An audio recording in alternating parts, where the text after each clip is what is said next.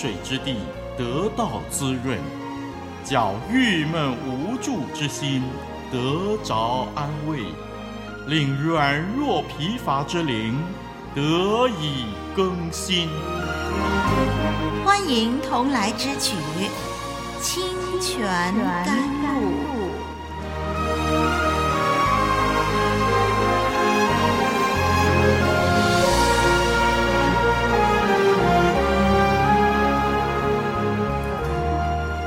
好，我是丽文。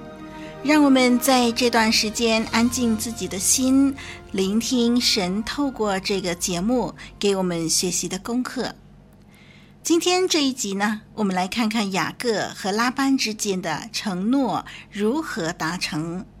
说的更准确一点呢，是拉班的老谋深算和雅各的诡计多端如何再一次的发挥得淋漓尽致。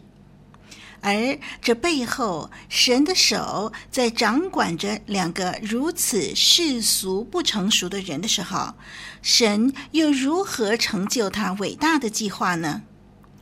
我们要研究的经文段落是《创世纪》三十章三十七到四十三节。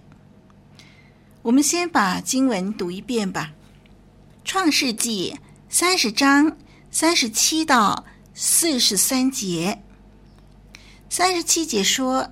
雅各拿着杨树、杏树、枫树的嫩枝，将皮剥成白纹，使枝子露出白的来。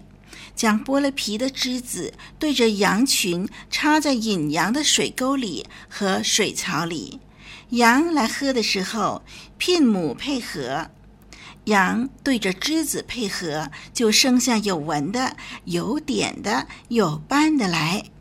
雅各把羊羔分出来，使拉班的羊与这有纹和黑色的羊相对，把自己的羊另放一处，不叫他和拉班的羊混杂。到羊群肥壮配合的时候，雅各就把枝子插在水沟里，使羊对着枝子配合。只是到羊瘦弱配合的时候，就不插枝子。这样，瘦弱的就归拉班，肥壮的就归雅各。于是雅各极其发达，得了许多的羊群、仆婢、骆驼和驴。这一段的经文呢，描述了雅各的计划如何成功，以及他的财产如何大幅度的增加。他用的方法实在很特别。他在那个正在交配的羊群面前，将杨树、杏树、枫树的嫩枝呢剥成了白纹，插在羊群喝水的水槽上和水沟里。当羊群对着这些枝子喝水交配的时候，就生出有纹、有点、有花斑的小羊。这些羊就属于雅各所有。他就把已经生出来的这些杂色的羊羔呢，分别出来，使它们互相交配，希望可以生产更多同一类的羊。不但如此呢，雅各还可以选择在羊群肥壮的时候呢，他才用这样的一个方法让羊群来交配，以致生下来有点、有斑、有纹的这个羊呢，基本上都是体质比较肥壮、健康的。那么，当羊群瘦弱的时候，雅各就不怎么做。以致呢，生下来的没点、没纹、没斑的羊呢，基本上是体质较弱的。这些羊啊，按照规定呢，就是呃归呃拉班所有了。这样的方法是因为一般人相信呢、啊，在受孕期间呢，啊、清晰的景象会在胚胎上面留下记号。但是我们可以肯定的。这项计划之所以能够成功，其实是别的原因促成的。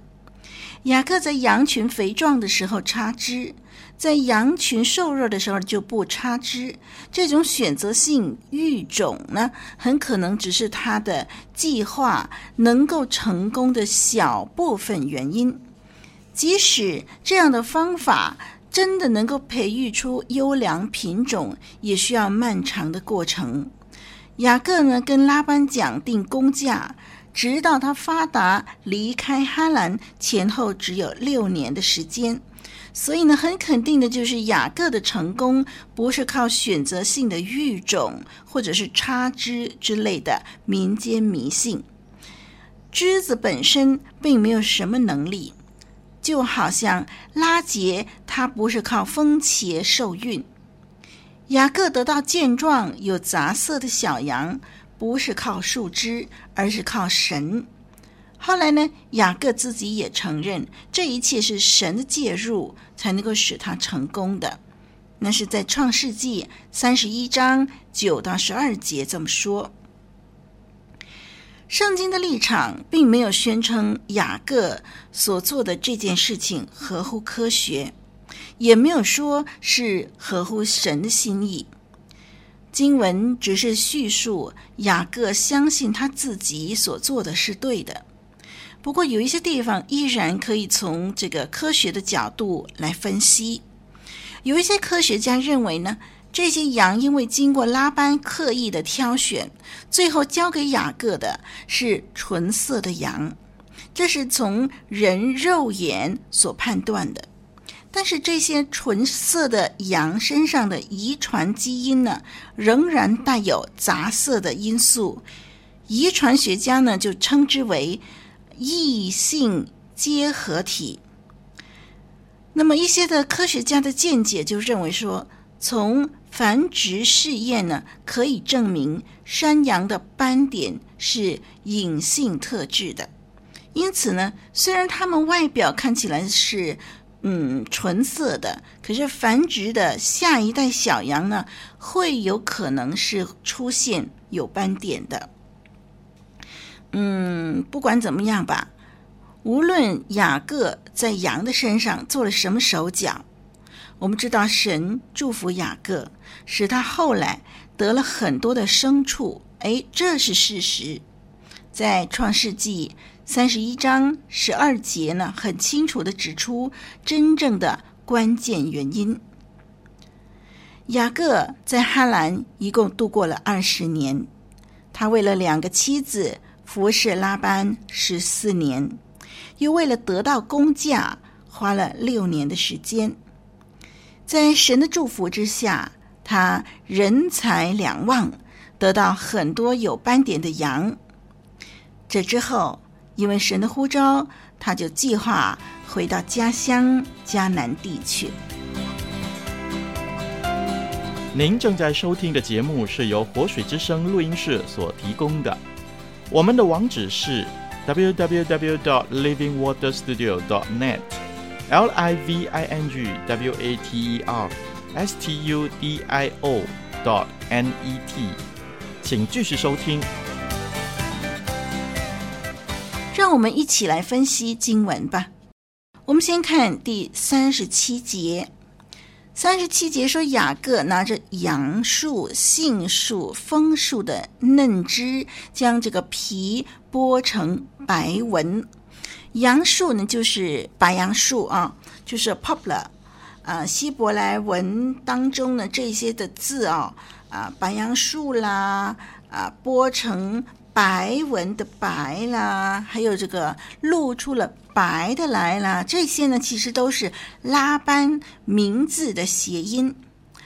拉班，就是白的意思。我们还记得雅各呢，用红汤骗了以嫂。以嫂另一个名字是以东，以东就是红的意思。那么现在呢，雅各又要用白色的枝子。从拉班这位白先生身上获得工价。好，我们看三十七节，这里还提到枫树啊，枫树呢，呃，原文希伯来文的意思就是杨梧桐树了。我们再看三十八节，三十八节说的呢，羊群呢牝母配合，牝就是指雌性，母就是指雄性。啊，雌雄的羊交配的时候，雅各就用他认为可以致富的方法，让羊群对着有白纹的枝子，使羊生出有纹、有斑、有点的来。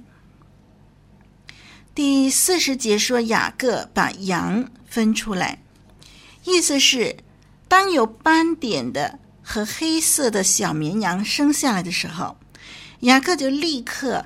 把它们跟呃母羊分开来，等到这个小羊呢长大以后啊，哎，就让它们跟拉班那些纯色的羊来交配，让那些纯色的羊呢，同样可以生下有斑点和杂色的羊群。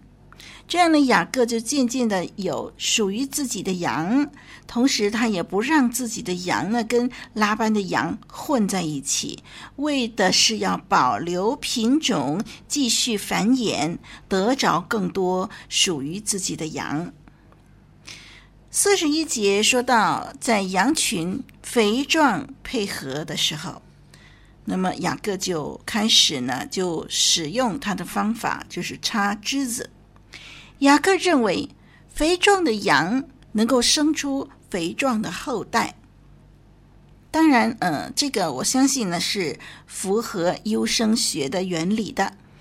雅各呢非常有心机的，希望有点的、有斑的、有纹的羊都是肥壮体质的。那这样的话呢，才能够再生下肥壮的，呃，这个有点的、有斑的、有纹的羊。我们说过了，胎教是不足信的，但是体质呢却可以遗传，所以肥壮的羊生下的大多数是体质好的，啊，就是因为他们比较不容易流产夭折。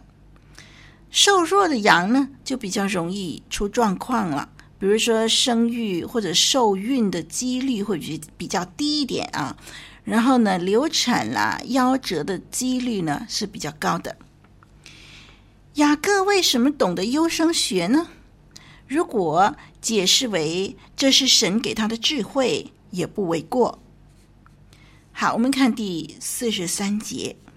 第四十三节呢，让我们看见雅各在短短的六年之内，从身无分文到得了许多的羊群、仆婢。骆驼和驴，拉班呢一再食言使诈，结果还是白费心机，因为他自己没有因此更富裕，反而是使雅各极其发达。这样的发展，任谁也无法否认这是神的作为呀。我们学习这段经文的时候，我们必须知道。雅各的举动是一个反面教材，因为我们都知道，成功是从神而来的，并非靠这些没有根据的习俗。尤其是当这些习俗被用来与骗子和对手竞争的时候，如果这样确实能够使人成功，那也是外表短暂的成功，是成功的假象。这段经文清楚地强调，神才是背后掌管一切的关键因素。我们如果在生活上必须与类似拉班这样狡猾的人共事呢，肯定会面对极大的信心考验。如果我们一方面承认神赐下财富，另外一方面又使用啊、这个呃迷信的习俗，为了谋取神的祝福的话呢，嗯，那这是非常矛盾的。信靠神的人如何与不认识神的人竞争？这一点啊，在信仰上非常重要。人家说以毒攻毒，哎，这不是我们信靠神的人所持有的立场。人家说以其人之道治其人之身，这其实也不是必然的。相反的，如果我们承认神是成功的真正源头，那么我们的做法就要跟我们的信仰相符了。物质的成功是神的祝福，不是人的有限能力的成果。我们必须先认知这个真理，然后呢，呃，才能够在人的本分上努力。并且在努力奋斗的过程当中，对神有信心。如果神应许要赐福给他的儿女，那么就没有任何事情能够阻挡神的儿女蒙福。同样的道理，如果神定义不祝福某人，也一样没有任何事情能够改变神的决定。好，让我们今天暂时学习到这儿。我是丽文，再会。